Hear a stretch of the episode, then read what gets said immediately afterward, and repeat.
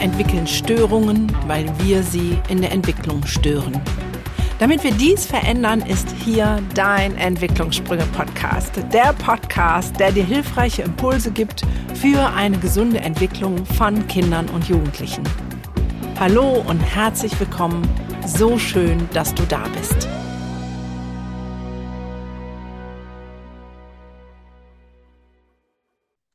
Hallo und herzlich willkommen zu einer neuen Folge von dem Podcast Entwicklungssprünge. Heute freue ich mich wirklich sehr unfassbar, ähm, dass der liebe Max hier ist.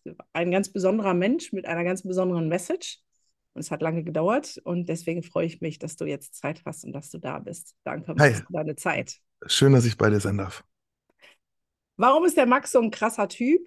Ähm, das liegt, glaube ich, in seiner Geschichte begründet. Ich meine, guckt ihn an, der ist einfach sowieso schon krass ähm, hat ganz viel erlebt und hat eine tiefe Botschaft für alle, die mit Kindern und Jugendlichen arbeiten und aber auch etwas ähm, Revolutionäres in sich, mit dem er das geschafft hat, wo er jetzt steht. Ähm, der eine oder andere kennt ihn vielleicht, hat auch selber einen riesen Podcast und war gerade auf einer dicken Tournee. So, also ähm, Bücher geschrieben hat er auch. Ich kann das gar nicht alles aufzeichnen. Ähm, aber er ist auch Mensch mit einer wundervollen Frau zusammen und hat zwei Hunde. Wenn man, wenn ich jetzt deinen besten Freund fragen würde, beschreib mir mal, wer ist der Max? Was würde der über dich sagen? Nur um dich nochmal so ein bisschen besser als Mensch kennenzulernen. Oh, das finde ich sehr schwer. Der beste Freund ist da drüben. Ich, kann, ich, ich hätte ihn fragen sollen. ähm, ich glaube, ich würde, also das finde ich sehr, sehr schwer. Ich, ich, ich hoffe, ich werde als loyal wahrgenommen. Ähm, vielleicht witzig, ein bisschen laut. Mm, äh, ehrgeizig würde ich, glaube ich, äh, sagen, dass er auf jeden Fall sagt. Ähm, ja, so. So. Ja, spannend. Was, wie würdest du dich denn selber beschreiben? Machen wir mal. Ähm, ich würde mich wahrscheinlich ähnlich beschreiben, so, aber ein bisschen.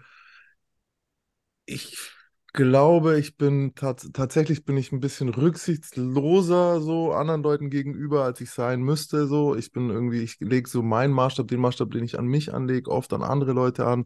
Dadurch irgendwie so, ah, ich weiß nicht, ich, ich, ich gehe gleich ins Negative. Ich glaube immer so, mir fehlt ein bisschen Empathie an manchen Stellen für Erwachsene, für Jugendliche habe ich sie. Ähm, vielleicht nicht ganz, ganz so geduldig bin ich nicht, wie ich sein müsste. Guck, ich fange mit lauter negativen Sachen an. Ja. Auf der anderen Seite wahrscheinlich ist dasselbe. Ich bin, ich bin eigentlich ein loyaler Typ. Ich bin äh, sehr zuverlässig. Schau, ich sitze hier. Wenn ich sage, ich sitze hier, sitze ich hier. Egal, ja. was sonst ist. Ähm, ja.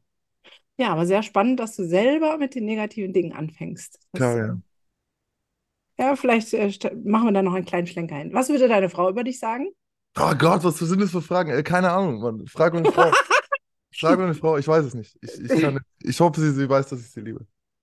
Siehst du, guck mal. Was sind das für Fragen? Nein, die Fragen, die dich als Mensch zeigen, weil das äh, bist du ja und du hast einfach viel, viel erlebt. Ähm, mhm. Warum machst du das, was du heute machst? Ähm, ich glaube, eine der Ideen dahinter ist tatsächlich, ich, ich bin mir relativ sicher, dass das Prinzip Karma existiert. Mhm. Und ähm, ich habe sehr, sehr viele Dinge eben getan, die, die, wenn du dir so eine Waagschale vorstellst, die die Waagschale eben in eine Richtung sehr stark ähm, ja. bewegt haben. Und ich dafür auch schon meine Quittung bekommen habe. Also ich habe weniger irgendwie den Gedanken, dass ich später im Jenseits oder so dafür mhm. äh, äh, bezahlen muss oder so, sondern ich glaube tatsächlich, ist es jeden Tag ähm, kriegt man so seine kleinen Quittungen. Und ich habe eben diese Waagschale in eine Richtung sehr stark bewegt und war am Schluss in einem Hochsicherheitsgefängnis. Und es ging mir sehr, sehr schlecht. Ähm, und seit ich versuche, die Waagschale in die andere Richtung zu bewegen, geht es mir auch immer besser. Ja. Also es geht meiner Familie besser, es geht den Leuten um mich herum besser und ich glaube ganz fest daran, dass es jede kleine gute Tat ähm, dem Universum gut tut und dadurch es allen besser geht. geht. Ja. Hm. Hey, jetzt ähm, hast du bestimmt deine Geschichte schon eine Million Mal erzählt. Magst du dir trotzdem einfach, damit die Menschen, die mir jetzt folgen und dich noch nicht kennen, einmal was ist denn das, was dich ins Hochsicherheitsgefängnis also bei mir war tatsächlich ähm, recht früh, habe ich so einen sehr, sehr starken, ich würde heute sagen, einen sehr, sehr starken Freiheitsdrang, einen sehr starken Individualitätsgedanken, einen sehr starken Willen, meine eigene Realität zu schaffen und auch zu leben. ähm, gezeigt. Und das hat dann schon relativ früh eigentlich dazu geführt, dass ich eben oft bestraft wurde. Also ich sagst du relativ früh. Was ist das Früheste, woran du dich erinnerst? Kindergarten, Okay, Kindergarten. Im okay, Kindergarten durfte ich nicht mitspielen. Hm? Oder okay. ich musste, weiß ich nicht, ich habe mir auf irgendeine Art, sei es auch körperlich oder wie auch immer, ein Spielzeug besorgt, das ich halt gerne haben wollte. Und ich erinnere mich daran, dass dann jemand kam und es mir halt wegnahm. So, Mhm. und gesagt hat, ja, das, der ist jetzt dran oder die ist jetzt dran. Oder Ja, das halt, ich weiß noch, ich habe das einfach nicht verstehen können. So, ich so, aber sie hat es mir doch gegeben oder so. Und dann sich später ja, hinterher beschwert oder ich habe es mir doch genommen. Das war ja mit drei, vier ist das ja auch noch ja, irgendwie legitim. Und dann immer wurde es mir wieder weggenommen und dann durfte ich nicht mitspielen und solche Geschichten. In der Schule dann eben nachsitzen, ähm, sitzen bleiben, so was ja äh, auch nichts anderes ist als eine Strafe dann für nicht erbrachte Leistung, was auch ja. immer Leistung bedeutet. Ähm, ich habe ein Zeugnis von mir vor kurzem rausgekramt, das glaubst du nicht, wie, äh, wie dort. Ähm, ja, ich, ich, ich, das, das musst du kurz schneiden, weil das, nämlich, das ist nämlich sehr, sehr interessant. Man würde heute so ein Zeugnis nie mehr äh, äh, irgendeinem Kind geben. So, warte, ich hab's gleich, ich hab's gleich. Ich habe das nämlich vor kurzem gefunden. Das war, äh, als ich meinen Test gemacht habe, ob ich ADHS habe. Ah, Ähm, da okay. wurde danach gefragt, ob ich meine alten Zeugnisse eben habe, ob ich die irgendwie finden kann. Und dann habe ich die rausgesucht. Mhm. Und jetzt pass mal auf, was da in dem einen steht. Ähm, ist Maximilian wirklich ein gescheiter Junge? Fragezeichen. Oh, Manchmal tauchen da Zweifel auf, denn er tut alles, um seine Leistungen weit unter Niveau zu halten. Unbeherrscht und unaufgefordert platzt er in den Unterricht hinein. Ständig ist er in Streitereien verwickelt und auch Hausaufgaben werden nicht pünktlich erledigt. Und krass. ich war zehn, Ja, weißt du? Und der Notendurchschnitt ist ein Zweier. ja. Also Oh, ich habe lauter Einser, Zweier und ein paar Dreier. Also krass. äh, Ja, so diese Art und das, das, das, das, das kommt daher, dass ich einfach halt, ich konnte nicht still sitzen, ich konnte mich nicht an Regeln anpassen. Ich habe äh, meine Konflikte eben auf, für mich selbst gelöst und es wurde immer alles sehr, sehr negativ ausgelegt. Immer. mhm. Und dann kam ich irgendwann so mit 13, 14 in Kontakt mit, äh, würde ich heute sagen, Krimi Kriminalität, also ähm, subversiven Elementen, die eben äh, Drogen verkaufen, Gesetze Ja, brechen, Schlägern, äh, später dann die organisierte Kriminalität. Und in diesem Umfeld wurden genau dieselben Eigenschaften, die überall anders abgestraft wurden, gelobt. Plötzlich waren Leute, die nicht mehr gesagt haben, oh ja, äh, du bist zu laut, sondern, ja, oh, du bist mutig, du ja, bist aggressiv, nein, du bist stark, ja, äh, du bist irgendwie verschwiegen und verstockt. Äh, nee, du bist loyal, wenn du nicht sagst, wer hat es jetzt umgeschmissen oder wer hat den jetzt gehauen und ich sag's nicht, obwohl ich es gesehen habe. Und genau diese Eigenschaften wurden plötzlich von einer, wurden eben gelobt. Und ähm, was, also heute kann ich das sagen, damals habe ich das nicht verstanden alles. Ne? Damals war es einfach nur ich, oh, ich fühle mich dort wohl und dort Ja, nicht. ja, Aber klar. woran es liegt, dass ich mich dort wohl gefühlt habe, ist mir eben heute be viel bewusster. Und es hängt eben damit zusammen, dass meine, meine Charaktereigenschaften gefördert wurden, akzeptiert wurden und ich als Mensch das erste Mal positives Feedback bekommen habe für das, was ich bin. Ja, Und dann bin ich in die kriminelle Welt auch gegangen, bin da gefolgt. Ich habe immer einen recht laxen oder einen, ich hatte eine sehr individuelle Einstellung zur Moral. Also nur weil es ein Gesetz gab, das gesagt hat, man darf keinen Cannabis verkaufen, habe ich das noch lange nicht verstanden. So, Ja, das war so, warum nicht? Wieso darf der Staat kriegt Steuern für Jack Daniels, aber ich darf kein ja, Cannabis verkaufen? Macht für mich keinen Sinn. Hat, hat damals überhaupt keinen Sinn gemacht. Und es hat dazu geführt, dass ich eben recht früh auch das nicht mehr akzeptiert hat. Also den Staat als, als Gesetzgeber, mhm. als, als, als schützende Hand, die uns einen moralischen Rahmen gibt, in dem wir uns handeln, äh, in dem wir handeln dürfen. Und habe dann eben meine eigene, äh, meine eigenen Gesetze gemacht. Und das hat nicht gut funktioniert, weil mit 21 bin ich dann ins Gefängnis gegangen für fast zehn Jahre. Krass. Also hauptsächlich Drogenhandel, Waffenhandel ähm, und eben damit verbundene Begleitdelikte. Ja, jetzt äh, hast du so schön Retroperspektive gesagt. Mhm. Ähm, was hättest du denn als Kind gebraucht?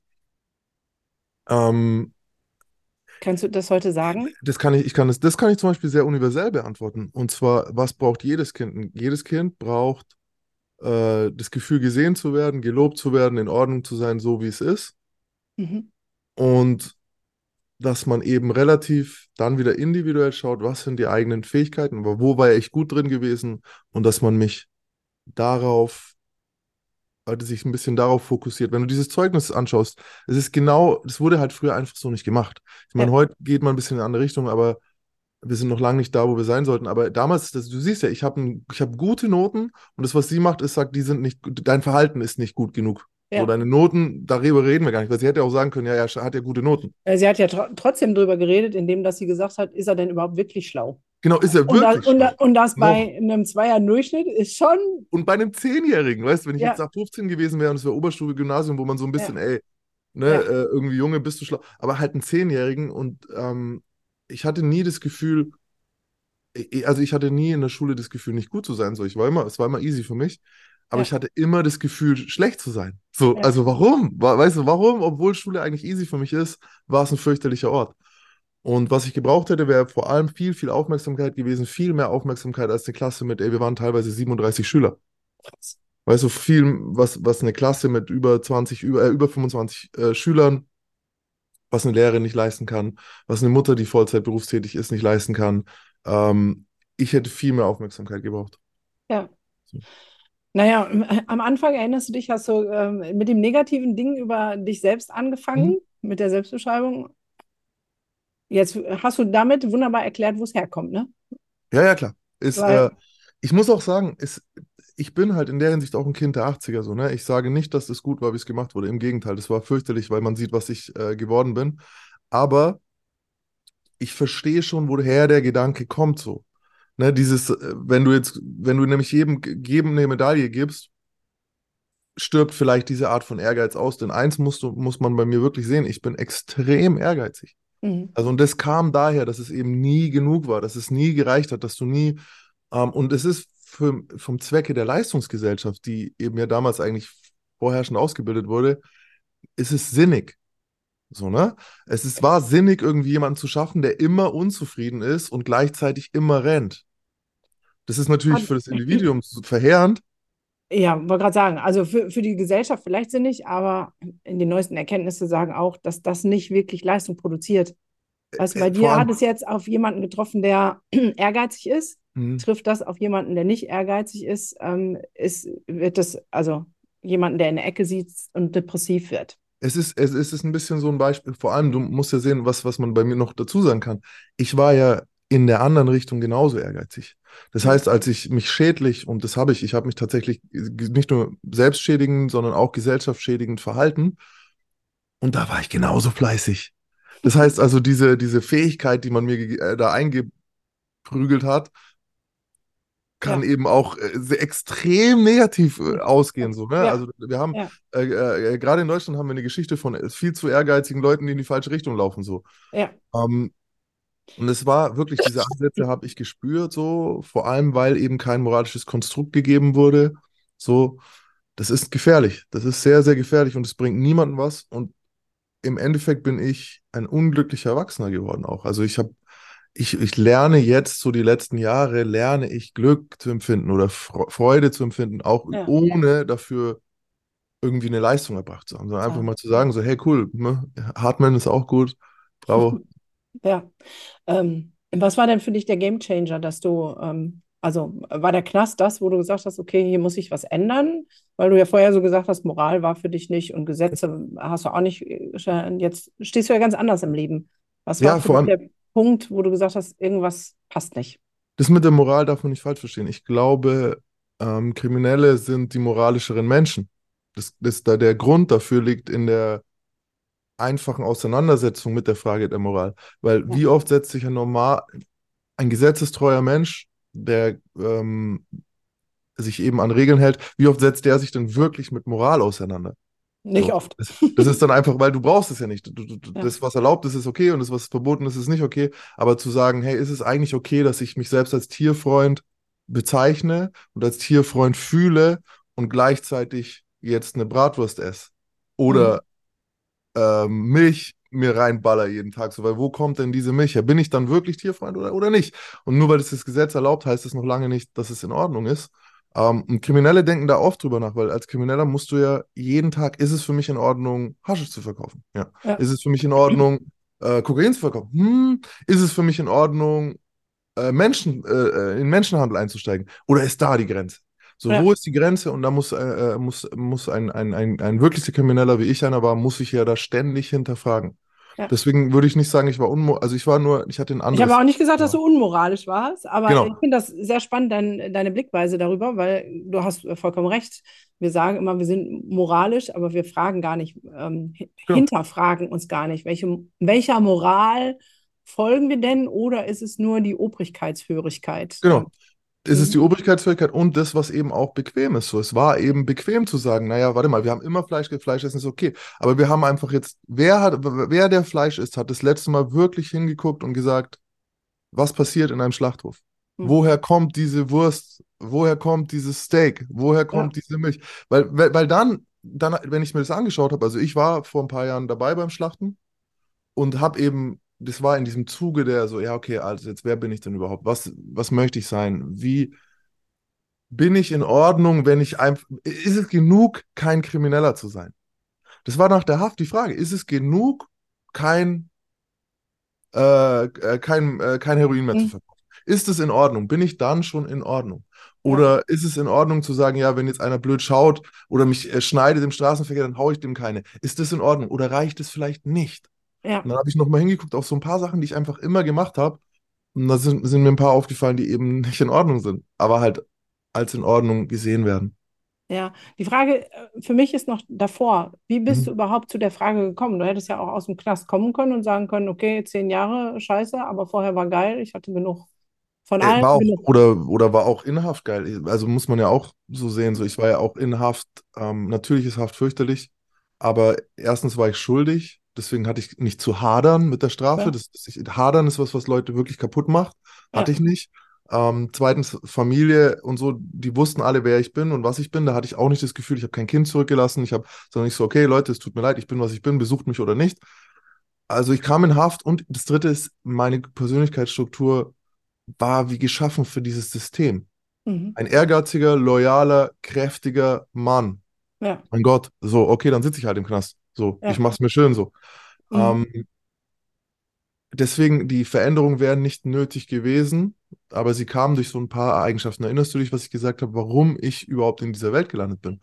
Ich wollte frei sein, aber ich wollte frei sein. Ich wollte Ja. selber denken. Ich wollte meine eigenen Regeln machen. Ich wollte hingehen, wo ich will. Ich wollte tun, was Mhm. ich will. Ich Mhm. wollte mit reden, mit wem ich will. Und, und, und dann kommst du und dann bist du irgendwie, ich bin mit 21 ins Gefängnis und dann bist du so, fünf, am Anfang checkst du gar nichts, aber dann so 24, 25, 26, 27 irgendwann dann so, warte mal, was ist das Gegenteil eines freien Mannes? So, Es ist ein Gefangener. So, was ist das Gegenteil so einer Selbst, äh, Selbstverwirklichungsbubble? Das Mhm. ist ein Hochsicherheitsgefängnis.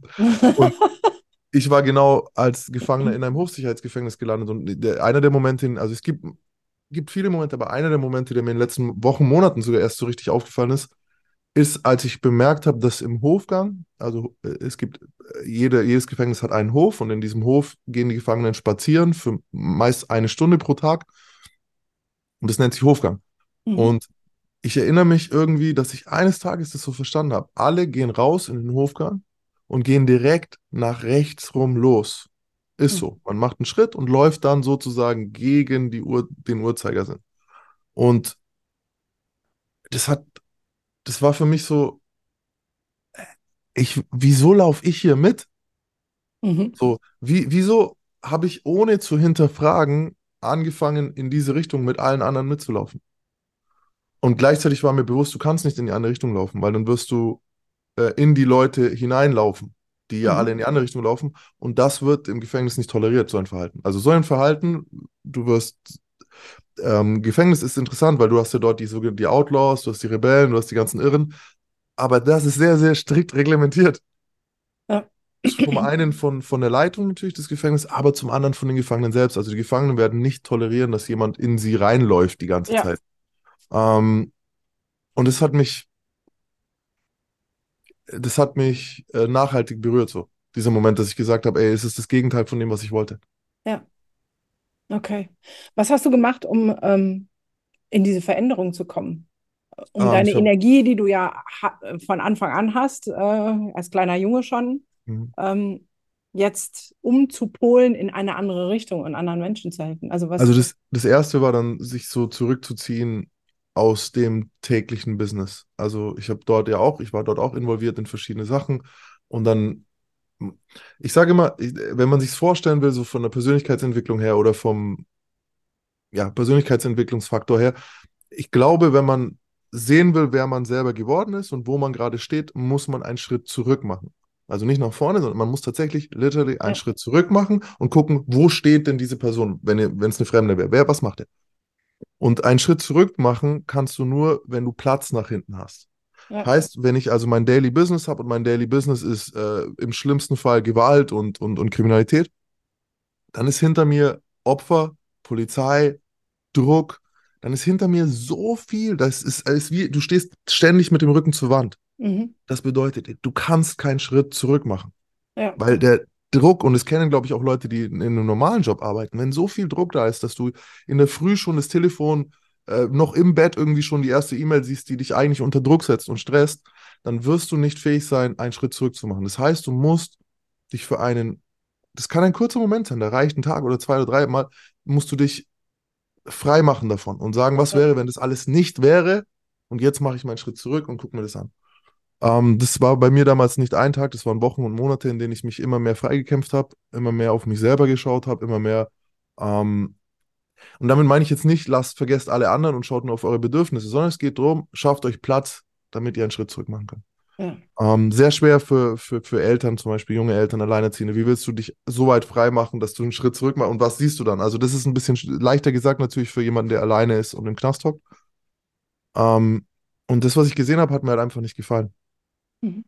Und dann ging es los, so, okay, wie.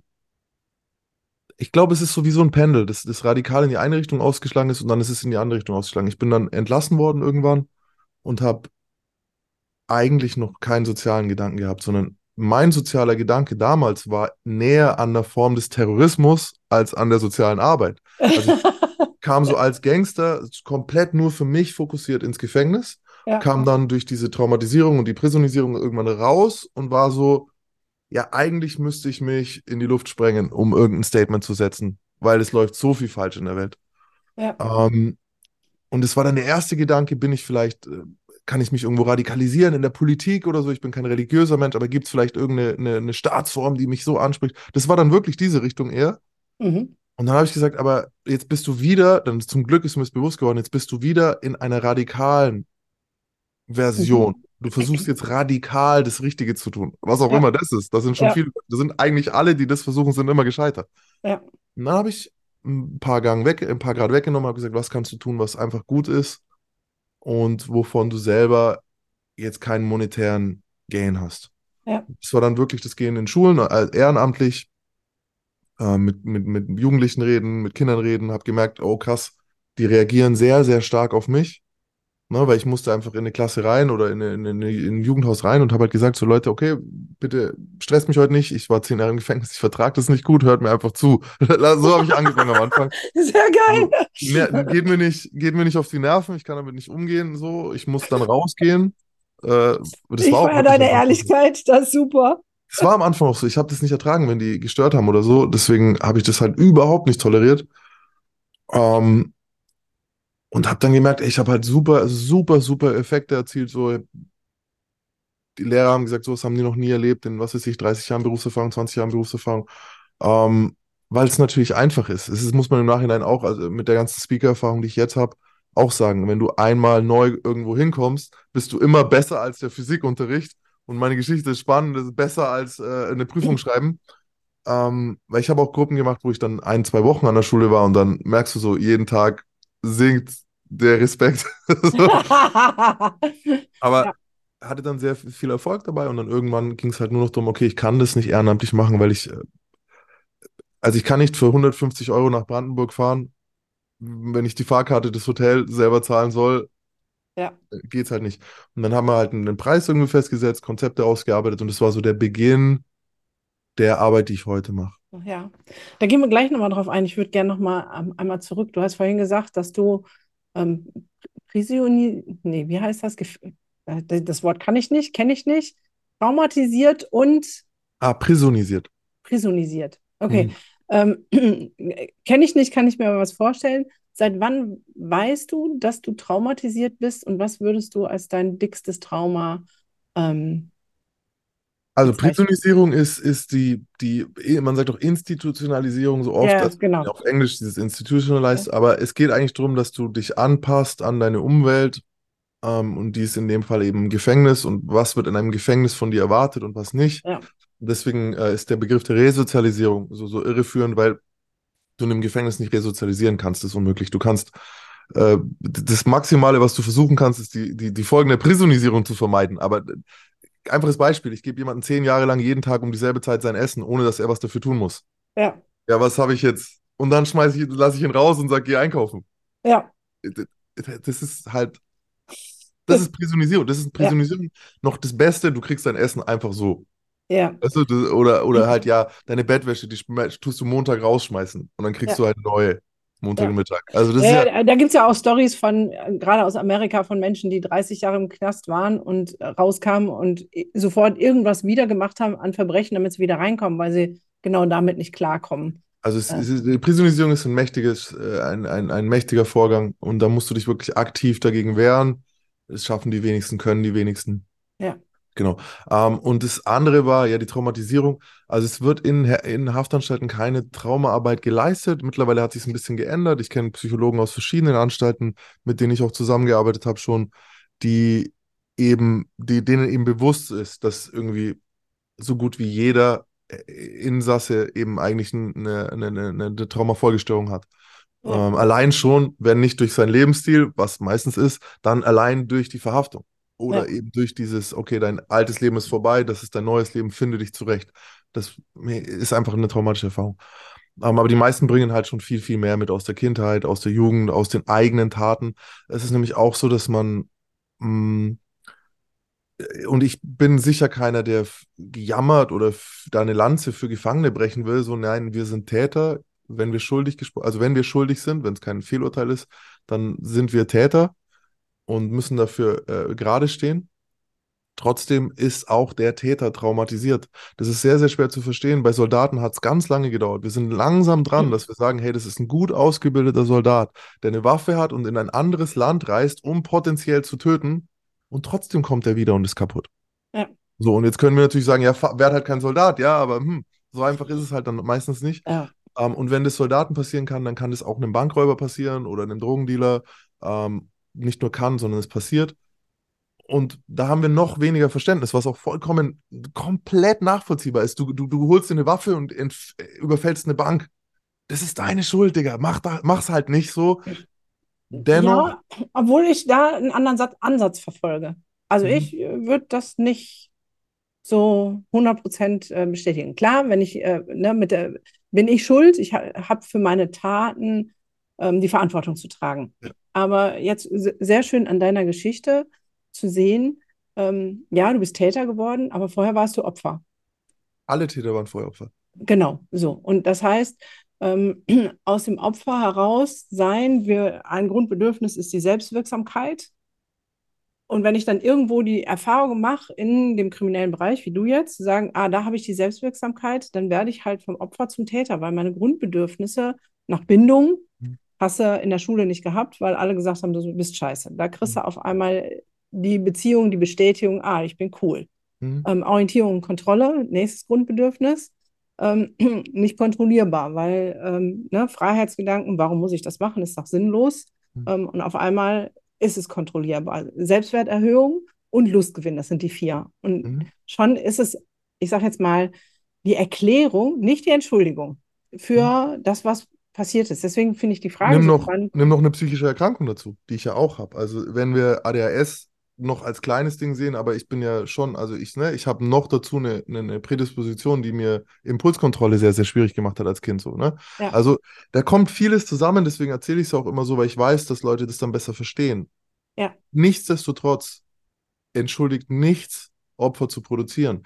Und äh, bei gerade deswegen bringe ich immer gerne das Beispiel vom Bankräuber, weil da die meisten Leute so, ja, eine Bank überfallen. Nein, da steht auch eine Kassiererin, ähm, die sich vielleicht in dem Moment einnässt und ab dem Moment auch eine Traumageschichte trägt, nur weil ich nicht klarkomme mit meinem, weißt du? Deswegen so, es ist, Also ich, Genau. ich bin, ich bin immer, Täterarbeit ist Opferarbeit. Das ist Ja. auch mein Ansatz. Ich will bloß, und das mache ich ja auch nicht nur, das hat auch einen Grund. Ich will immer, dass Leute, die, die, die eh sich die Zeit nehmen, uns zuzuhören, nicht von auf den Gedanken kommen, dass ich das nicht sehe oder dass wir das nicht sehen. Ja. Weißt du, weil beim Täter ist man immer sehr leicht und es wird viel über den Täter geredet. Ähm, deswegen, wir dürfen nie aus den Augen lassen, dass die Entscheidung, Opfer zu hinterlassen, immer noch trotzdem individuell ist. So, und das ist deine Entscheidung. So. Wir können, wir haben das alte, die alte Frage, so, wer hier, wenn Ja. das Unterbewusstsein ist ein Tiger, der von dem Affen geritten wird, so, wer, Ja. wer, wer aber es Ja, so Vor allem, nee, es ich, den ich, finde das gut, dass du da das so klar sagst. Und trotzdem glaube ich, dass es in unserer Gesellschaft not tut, dass wir ähm, mehr hingucken, wie kommt denn jemand dahin? Ne? Mhm. Also, wenn wir jetzt nochmal in der Retroperspektive, ähm, was hätte dir geholfen, Lehrkräfte, Pädagoginnen im Kindergarten, die anders mit dir umgegangen ein wären? anderes, ein anderes, ein komplett anderes Schulsystem, wo wir echt, wir hängen so hinterher, da sind wir so weit davon weg. Also Schule ist, Schule, ich darf da gar nicht drüber nachdenken. Schule macht mich fast so wütend wie Massentierhaltung. Also es ist wirklich, Ja, es macht mich so richtig sauer, dass wir eine Fabrik geschaffen haben, in der wir Kinder brechen. So, es ist, ja, du, ja, genau. Und das, ein das ist gen- Teil der Kinder, die, die davon wirklich profitieren. ja, Also, und das sind die, die visuell lernen, die, die in Gruppen lernen, die, die gerne still sind, die, die gut zuhören können, ähm, die, die sich gut konzentrieren können. Das sind Ja. die Kids, die vielleicht noch sich gut erinnern können. Ne? Das sind die Kids, die, die, eine Ex-Freundin von mir hat den, äh, äh, hatte, oh, wie hieß denn das nochmal? Diese perfekt, also die konnte Sachen, die sie gesehen hat, danach perfekt wiedergeben, ohne dass sie gewusst hat, was sie sieht. Also die hat Ja. das Bild gesehen und konnte danach, die hat nur Einser gehabt. Ja. Die hat nur Einser gehabt, weil Ja, die Schule ist darauf ausgelegt, dass du, oh, jetzt haben wir hier einen Notarzt, ähm, Ja. dass du eben so Antworten wiedergeben kannst. Ja, aber das, deswegen finde ich das so wichtig zu sagen, weil, weißt du, ähm, Kinder in der Entwicklung, die haben halt noch keine Entscheidungsmöglichkeiten. Also klar hast du dich entschieden, aber die reagieren auf das, was ihnen widerfährt. Die sind halt in der Entwicklung, die wollen sich entdecken und wollen wissen, wer sie sind. Und wenn die dann, wie du so schön sagst, massiv gebrochen werden, dann ist es an der Stelle erstmal keine bewusste Entscheidung. Und bis ich in der Bank stehe und diese Entscheidung treffe, ich überfalle die jetzt, auch wenn ich über die Leiche gehe, dass die Kassiererin ab da deren Leben vorbei ist, da ist ja in meinem Leben so viel passiert, dass ich halt der Überzeugung bin, wenn man Trauma versteht, dass da die Steuerungsfähigkeit, das in dem Moment klar zu haben, was macht Mhm. mit dem anderen, gar nicht vorhanden ist. Mhm, mhm. Das ist immer noch keine Entschuldigung, ist, aber es ist eine Erklärung, um dann zu sagen, okay, du hast jetzt die, die Wahl, so wie du die Wahl hattest, als du dich zurückgenommen hast Mhm. im Knast und gesagt hast, okay, ich trete jetzt mal zurück und hast drauf geguckt und du hattest die Wahl zu sagen, okay, ich mache so weiter Mhm. oder ich wähle etwas anderes. Ich habe verstanden, ich bin so, weil, das ist aber nicht der Grund, so weiterzumachen. Mhm. Und ich glaube, diese, dahin zu kommen, das zu verstehen, für mich selber, aber auch für die Menschen, mit denen ich arbeite, das ist für mich der Gamechanger auch an Mhm. Schulen. Also zu verstehen, das Kind, was aufsteht, ja nicht aufsteht, um mich als Lehrkraft zu ärgern, sondern weil es ein anderes Bedürfnis hat als das, was gerade die Schule hergibt. Also ich, ich, ich breche eine Lanze immer für alle Lehrer. Also wirklich, es ist ein, also zuallererst, sobald du einen Lehrplan hast, den du durchbringen musst und du arbeitest gleichzeitig mit Menschen, also das muss jedem klar sein, der mit Menschen arbeitet, äh, dass, dass das eine schlechte Kombination ist. Ja, Das ist einfach eine ganz schlechte Kombination. Das war das Erste, was ich, von was ich mich gelöst habe. Ich habe mittlerweile, ich würde sagen, plus minus 800 Workshops gehalten in verschiedenen Einrichtungen. Also ich war in gut in allen Bundesländern von Grundschule, also von wirklich fünfte Klasse bis Oberstufe. Ähm, ich war in Universitäten, ich war in Gefängnissen, ich war in Wohngruppen, ich war äh, in, in, in, ich war in, in, in Kliniken, in forensischen Kliniken, ich habe mit behinderten Menschen gearbeitet. Und das Erste, was ich gemerkt habe, ist, okay, wenn ich sage, das ist der, der Plan, den ich heute durchbringen muss, dann werde ich scheitern, weil meine Aufgabe ist nicht, diesen Plan durchzubringen, sondern meine Aufgabe ist, so viel jedem Einzelnen dort drin mitzugeben, wie ich kann. Ja. Und nicht zu sagen, ich gehe über diesen Plan, egal wer dann am Schluss noch dabei ist. Das ist keine, das ist kein Marathon, wo alle mitlaufen müssen. Ja. Ähm, und das war eine der ersten Sachen, die ich gelernt habe. Und wenn ich mir vorstelle, ich bin eine Lehrkraft, die in einem Jahr das und das und das in diese 30 Köpfe reinkriegen muss, dann habe ich auf, dann scheitere ich definitiv. So, dann kann ich das nicht schaffen. Das ist einfach nicht in. Ordnung. Dann scheitere ich an der Stelle, nämlich wo es eigentlich wichtig wäre, jedes einzelne dieser Kinder so gut wie möglich zu fördern. Weil Ja. das hat nichts, das sind zwei verschiedene Dinge. Ja, Und äh, da müssen wir weg davon. ja, Ähm, Ja. ich ich, ich glaube auch wirklich, es, es ist also Lehrer und, und, und mit Kids arbeiten ist super schwierig. Zum, was ich zu dem Thema noch zum Schluss sagen möchte oder zum, damit wir weiterkommen, ist der Gedanke, psychische Erkrankungen sind nicht unsere Schuld. Das ist vollkommen richtig. Aber sie sind unsere Verantwortung. ja, Das ist es. Und das ist der Unterschied. Zu sagen, ja, okay, ich bin so traumatisiert, dass ich nicht sehe, was ich da tue. Und ich ja, und das weiß man. Man weiß es. Man, ich habe Trauma zum Beispiel das erste Mal, du hast gefragt, wenn ich das erste Mal, habe ich nach der Haft in, bei der eine, bei der ersten Therapeutin, die ich nach der Haft gesucht habe, die dann auch nicht weiterging als dieses Erstgespräch, weil sie sich sachlich und fachlich nicht der Thematik gewachsen gesehen hat. Ähm, die hatte das gesagt. Die hatte das nach einer halben Stunde Gespräch gesagt. Ah ja, okay, sie leiden unter einer posttraumatischen Belastungsstörung. Und ich dachte zu dem Zeitpunkt noch, ich leide unter einer Depression, weil einfach das die Diagnose ist, die du in Haft bekommen kannst. Ja. Damals war es noch so, dass kein Gefangener eine Traumafolgestörung bekommen hat, wenn der nicht äh, sich jede Nacht eingepisst hat. So. Ja. Das war ja, überhaupt nicht Thema. Du bist doch Täter. Wieso bist, Ja. wieso sollen wir dich auf den Trauer behandeln? Wir müssen behandeln, dass du anderen genau. Leuten Trauma Krass. gemacht hast. ja, krass. So wurde das behandelt und äh, ich war in jeder damals für Gefangene der JVA Straubing ähm, zugänglichen Therapieform außer den Sexualstraftaten, weil ich das eben nicht gemacht habe. Also ich war in der sozialen Kompetenztraining, ich war im Reason and Rehabilitation, ich war in Anti-Gewalt-Trainings, ich war in Einzelgesprächen, ich war in dem ganzen Scheiß drin.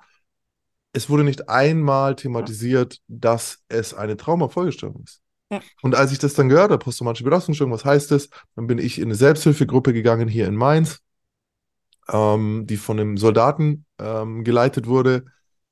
Und das war ein Augenöffner, so zu sehen, ach ja, guck mal, ich habe dieselben Symptome wie, die, wie das Vergewaltigungsopfer tatsächlich. Es gibt andere Trigger, aber es ist die gleiche Scheiße. Ja. Also ich habe die gleichen, ich bin immer müde, ich kann manche Dinge nicht tun, ich kann manche Dinge nicht ertragen, die andere Leute tun, ich kann mich nicht konzentrieren, ich schlafe nicht und so. Und dann immer wieder dieses, ah ja, okay, das hat sie ja alles auch, aber Mhm. komplett andere Ursachen. Ja. Ähm, dann noch dieses Verständnis, dass es eben eine komplexe äh, Traumafolgestörung, also dass, dass es eben nicht ein einzelnes Ergebnis ist, wo man dann sagen kann, hey, ab diesem Tag war ich anders, Ja, sondern ich könnte halt einfach stundenlang darüber reden. Und jedes einzelne dieser Erlebnisse würde ein anderer Mensch einordnen können als, ah ja, okay, da hattest du Angst um dein Leben Ja. oder ja, äh, ja, und so weiter. genau. Ja, aber ich finde den Satz äh, super, den du sagst. Das, was dir passiert ist, ist nicht deine Schuld. Wenn wir Mhm. jetzt sehen, wie du, wie mit dir umgegangen wurde in deiner Kindheit und Jugend, aber es ist deine Verantwortung. Den Mhm. ähm, finde ich super. Dann lass uns einmal hingucken, was machst du heute? Du hast einen Verein gegründet. Mhm. Ähm, und da Eine der schwierigsten Dinge meines Lebens so, wirklich. Also Ja, Vereinsgründung okay, in Deutschland, Vereinsgründung in Deutschland, da kannst du auch, da kannst du auch einen Drogenhändlerring aufziehen, das ist weniger stressig. Okay, sag mal, warum? An welche, an welcher Hürde bist du so, ähm, hat dich am meisten Kraft gekostet? Man, nee, man muss sagen, ich hätte das alleine nicht geschafft. Also Ja. das ist, das System ist so starr und rigide und langsam, dass jemand, der so sprunghaft ist wie ich, das nicht geschafft hätte. Also ich kann nicht lange an einer Idee arbeiten, sondern ich muss relativ schnell irgendein Ergebnis kriegen, sonst verliere ich die, Kon kon- nicht die Lust, sondern die Konzentration kannst du einfach nicht weitermachen. Und dann liegt es erstmal. Deswegen Vereinsgründung geht ja los mit der Satzung.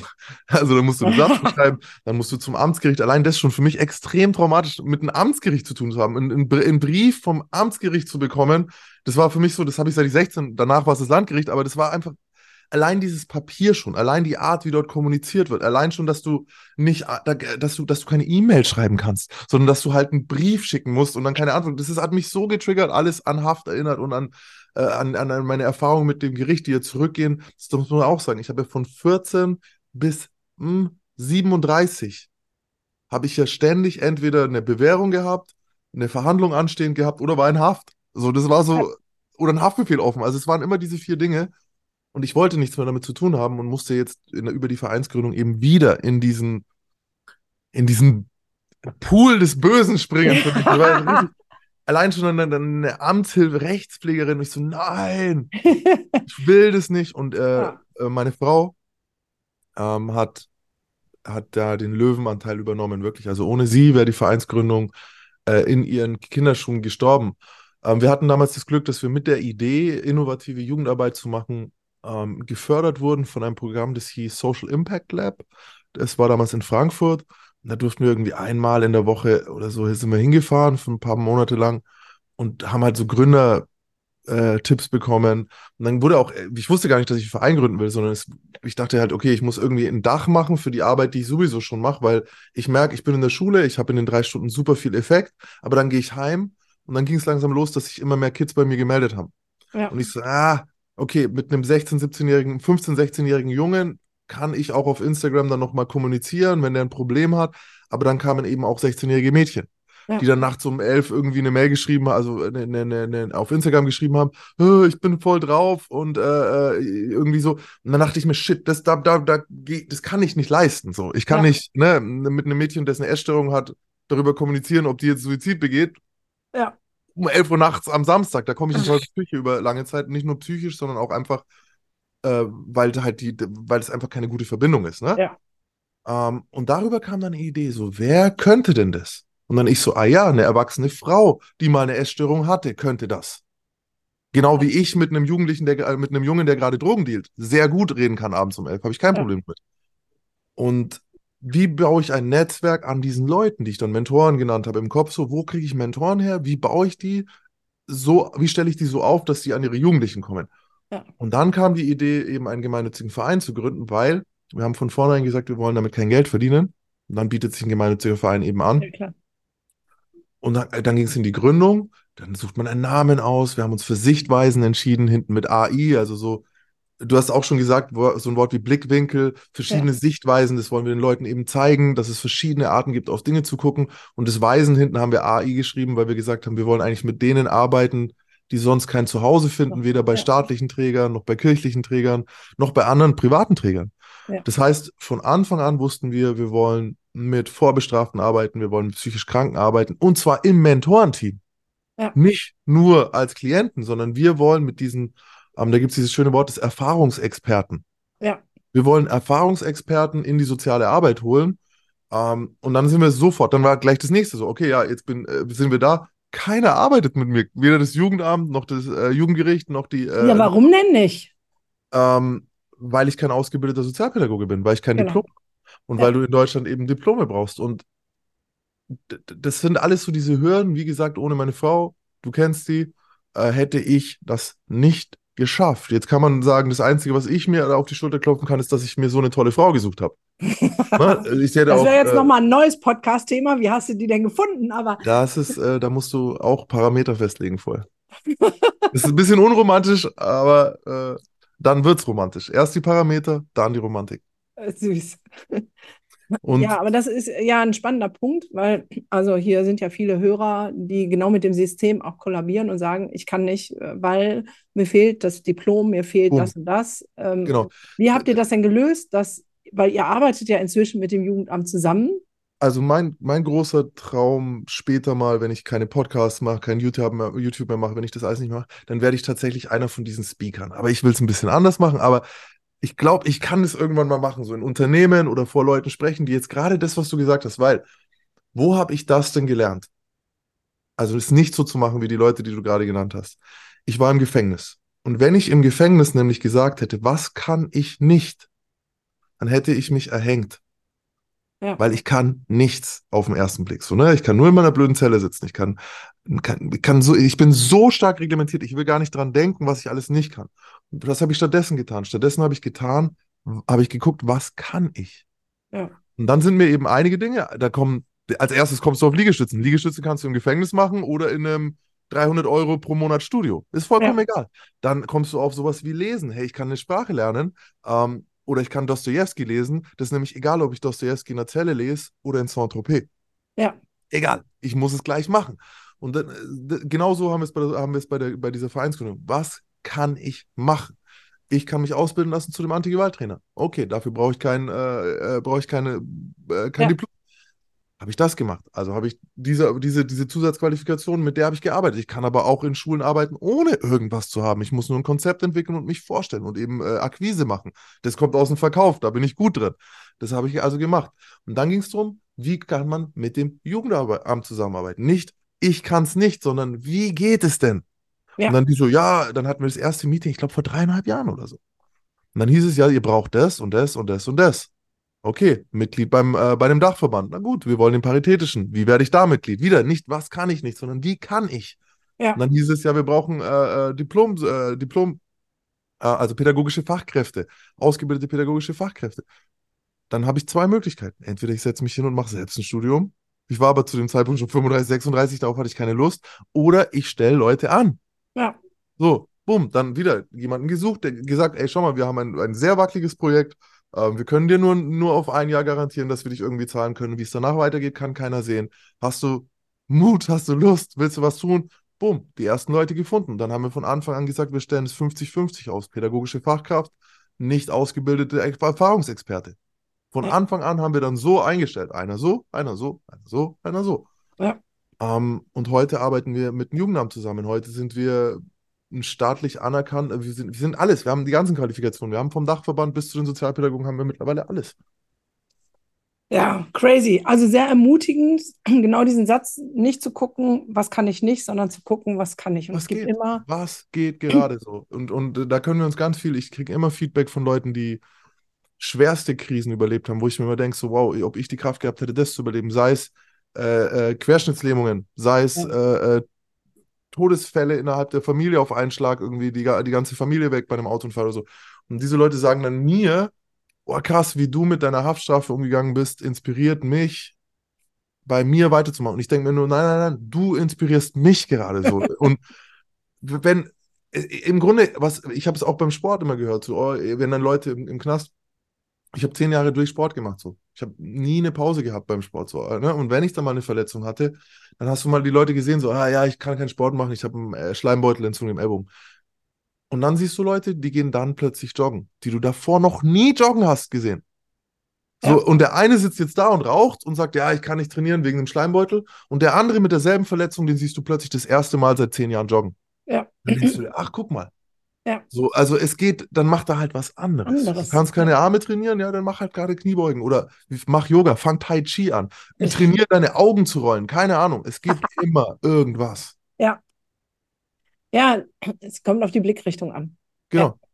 Ja. Und da wirklich, da bin ich ganz äh, klassisch, äh, folge ich da den Leuten hier aus der Persönlichkeitsentwicklung. Ich würde bloß nicht immer so diese starren Methoden, sondern man kann es viel, viel einfacher so, so guck, guck, was du tun kannst und nicht, was du nicht tun kannst. Kannst. Ja, Und dann tu's. Und dann tu's, wirklich. Auch nicht immer dieses, zum Beispiel, mich schreiben immer wieder Leute an, ja, ich habe den ähnlichen Werdegang, so, aber. Was aber? So. Mach einfach. Ich wollte das auch machen, aber mach einfach. Ja. Und dann, und dann auch da, ich habe ja vor, als dann Corona kam, war ja plötzlich dieser, dieser, wir haben ja den Verein, ein gemeinnütziger Verein hat nämlich ein großes Problem. Wo kriegst du Geld her? ja, klar. Ein gemeinnütziger Verein hat kein Produkt, das er verkauft und darf auch gar nicht so funktionieren wie eine Firma. Ich könnte eine Firma aufbauen, ich bin sehr gut in sowas. Mhm. Aber darf ich ja dort nicht. Das, ich bin auch noch selbstständig, da äh, mache ich dann Dinge, die mit Geld zu tun haben. Aber bei dem Verein darf es darum ja nicht gehen. Also wie kriegst du, äh, wie kannst du deine Mitarbeiter bezahlen? Ja. Und wir haben das am Anfang eben über die Workshops gemacht. Ich habe dann äh, dieses Geld, was ich für Workshops, ich habe für die Workshops nie Geld genommen, sondern ich habe das immer an den Verein direkt gegeben und habe halt Ja. vom Verein ein kleines Gehalt gekriegt, habe aber viel, viel mehr Workshops gemacht. Und dann kam Corona. Ja. So nach, direkt nach der Gründung, wir waren gerade so Ja. und dann, und dann hieß es, es wird nie wieder äh, Veranstaltungen geben, nie wieder Workshops, nie wieder so viele Menschen in einem Raum, nie wieder Face-to-Face-Arbeit. Und äh, ich weiß noch, das hat mich, ich, ich habe an einem Tag haben wir, ich glaube, 25 Workshops abgesagt bekommen fürs ganze Jahr so. Das war, das ist verheerend. Ich meine, du hast, du bist selber in dem Business, Ja, uns hat es auch ziemlich gebügelt. Und das ist ein grausames Gefühl. Und natürlich kam bei mir direkt irgendwie so, oh, jetzt hast du alles verloren. Und ich habe den Leuten immer gesagt, geht in die legale Welt. In der legalen Welt kann es nicht passieren, dass du alles verlierst, weil in der kriminellen Welt ist es ja täglich Ja. normal. Es kann jeden Ja. Tag passieren, dass du egal Ja, aber kann auch in der legalen Welt passieren. Und dann passiert es in der legalen Welt. Und ich saß so da, und dann sitze ich so da und denke mir so, oh, jetzt ist es mir passiert. Und in dem Moment geht die Tür auf und meine Bulldogge kommt so rein. Tum, tum, tum, und schaut mich so an. Und ich so, ja, okay, ich habe alles verloren, bis auf dich. Und er so, Hä? Und kurz drauf kam dann die Cat rein, meine Frau so. Und irgendwie hat gewusst, dass es mir sehr schlecht geht und hatte dann irgendwie so Schoko-Croissants gebacken oder so. Und ich so, ja, okay, Mann, vielleicht habe ich gar nichts verloren. Vielleicht habe ich nur meinen Job verloren und eigentlich alles, was ich brauche, um weitermachen zu können, ist noch da. Ne? Das ist ja eigentlich auch das und dann die Struktur Ja. außenrum. Nächsten Tag haben wir mit YouTube angefangen. So, und ich bin heute, also ich habe äh, auf YouTube, ich weiß nicht, 200.000 Abonnenten, f- 25 Ja, Millionen krass. Klicks. Ich bin extrem erfolgreich und ich mache nicht mal mehr YouTube so. Ich bin extrem erfolgreich auf YouTube geworden. Ähm, auch wieder, was kann ich tun? Ich kann also nicht physisch in eine Klasse. Wie kann ich Jugendliche erreichen? Schauen die in ihr Handy? Okay, dann muss ich auf diesem Handy sein. Ja, Mehr war es nicht.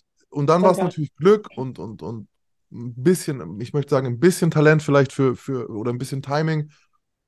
Und dann wieder alles andere, so Kontinuität, Disziplin, äh, Rückschlägen, mit Rückschlägen umgehen, was, was, Frustrationstoleranz ist sehr, sehr wichtig. So, ich habe, als ich Akquise gemacht habe am Anfang für die Workshops, bin ich in Schulen rein, ohne meine Ausbildung. Da war ich noch nicht mal Antigewalttrainer, hatte ich nur dieses schöne Konzept selber geschrieben, mehrseitiges Konzept, überhaupt keine Methoden angegeben, gar nichts, eigentlich nur Storytelling.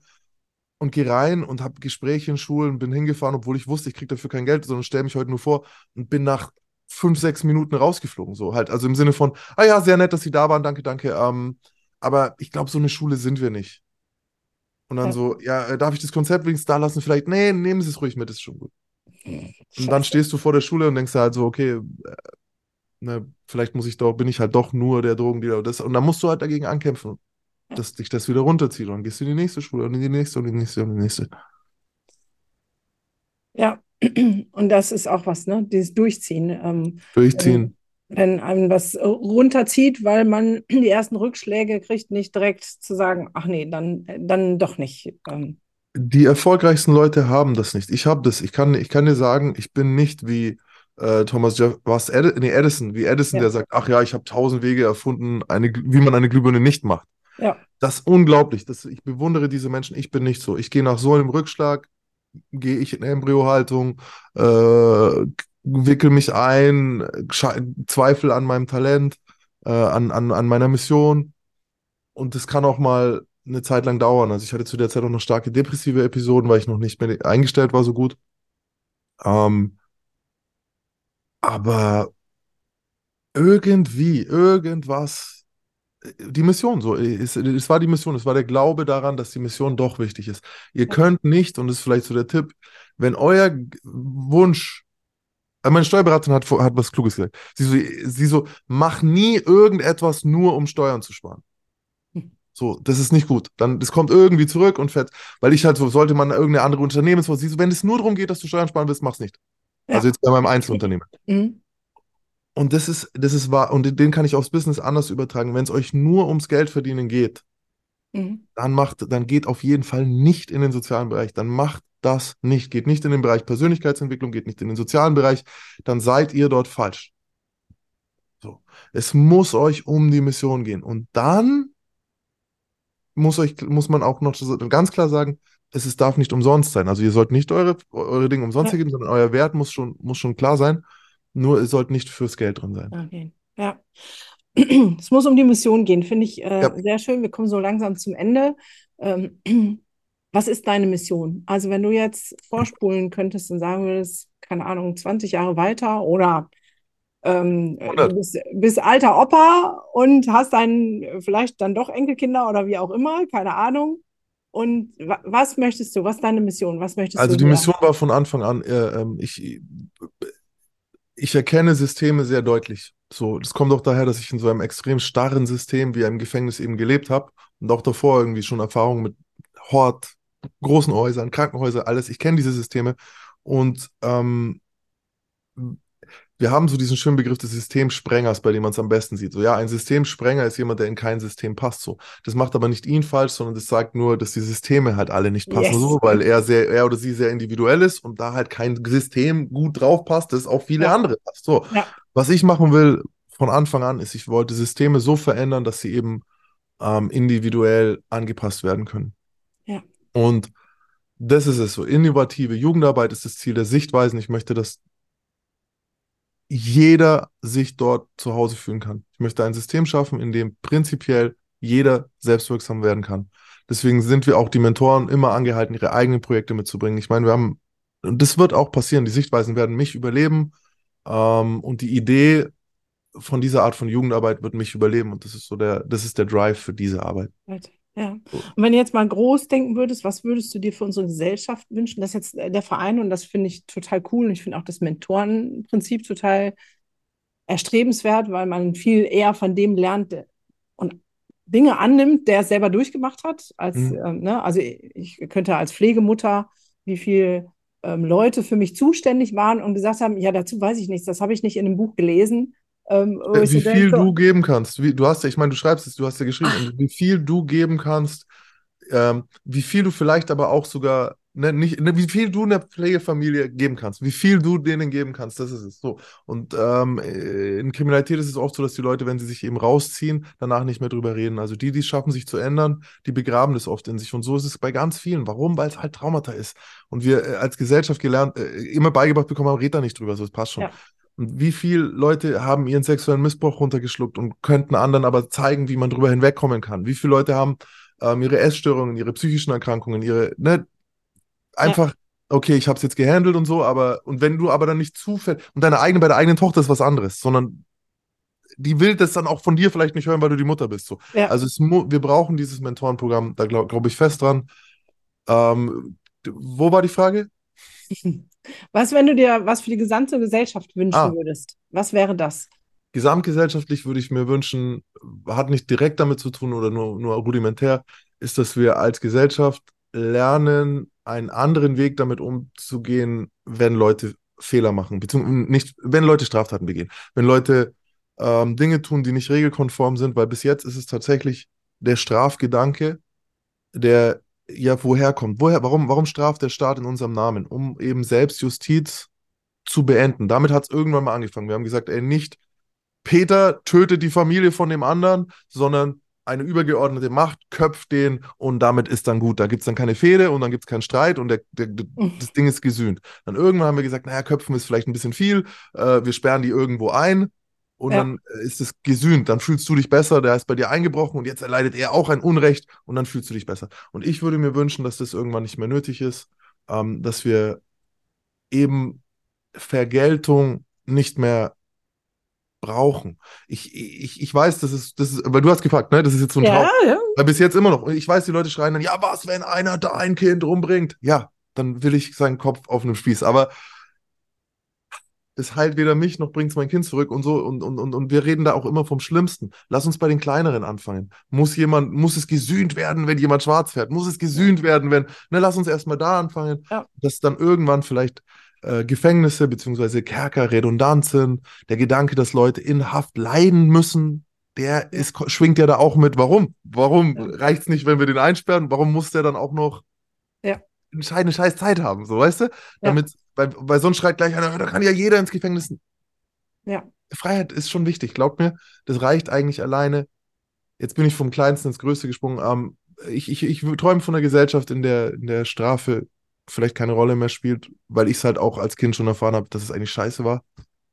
Ja, und so wird ein, ein, ein Kreis drauf. Ähm, ja. Du machst es zwar an Gefängnis ähm, fest, aber wenn wir sagen, Strafe spielt keine Rolle mehr, dann wäre das ja der Wunsch, wenn ich das mal reframen darf, und du sagst, ob ich das richtig habe, nach einer Gesellschaft, die ähm, auf Augenhöhe mit Menschen umgeht, egal ob sie klein oder groß sind, die Bedürfnisse sieht und ähm, vielleicht an den eigenen Erfahrungen den anderen teilhaben lässt für Wachstum und nicht sich selber und andere in das emotionale Gefängnis sperrt. Genau das Letzte ist es, dass man Wachstum und Entwicklung in den Vordergrund stellen würde. Ja. Weil, ne, Dann wäre es irgendwann die Folge, die normale, normale Konsequenz, dass wir keine Gefängnisse mehr brauchen. Und auch kein Nachsitzen in der Schule und kein äh, in die Ecke stellen. Und, und ich glaube, wir bewegen uns in eine gute Richtung. Ähm, wenn wir gucken, einfach, dass wir halt vor ein paar, ich meine, 1970 oder was, oder, ey, da, ey, als Star Wars 1 im Kino war, sind in Frankreich ist noch jemand guillotiniert worden. Ja. Weißt du, das muss man sich mal vorstellen. Da wurde jemand auf die Guillotine, zack, Rübe ab, Mann. Und wir, wir Leute waren gleichzeitig im Kino, haben Star Wars geguckt. Also, ja es ist noch nicht lange her. Ja. Ähm, es ist noch nicht lange her. Wir, wir, wir, es, wir haben noch einen Weg zu gehen.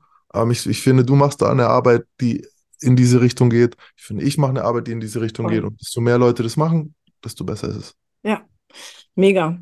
Ähm, wer mehr hören, sehen will, Max hatte schon erwähnt, ein geiler YouTube-Kanal, Podcast hast du, ähm, Sichtweisen e.V. verlinken wir natürlich. Ähm, ich glaube, du tingelst jetzt nicht mehr quer durch die Welt, sondern du bist sehr in Mainz äh, verortet für deine Hilfe, ähm, die du bietest. Aber ich habe Aber wir fahren tatsächlich, wir schicken Leute immer noch überall hin. Also wir haben, es ja. gibt eine neue Generation, das ist ja auch das, was ich geträumt habe, dass mittlerweile neue Leute das machen, was ich vor fünf, sechs Jahren gemacht habe. Ja, und sehr cool, waren ja schon zwei von deinen Jungs auch bei uns im genau. Institut, genau. Ähm, die einfach die Offenheit haben, ihre Geschichte zu erzählen und zu sagen, auch für Pädagogen und Fachkräfte, was darf denn anders sein? Mhm. Also wer da ähm, möchte, der darf äh, auf jeden Fall sich melden und mhm. ihr dürft natürlich auch spenden, weil so eine Arbeit muss immer noch unterstützt werden. Also auch hier ähm, packen wir einen Link drunter. Ähm, Max, das letzte Wort gehört immer meinem Interviewpartner.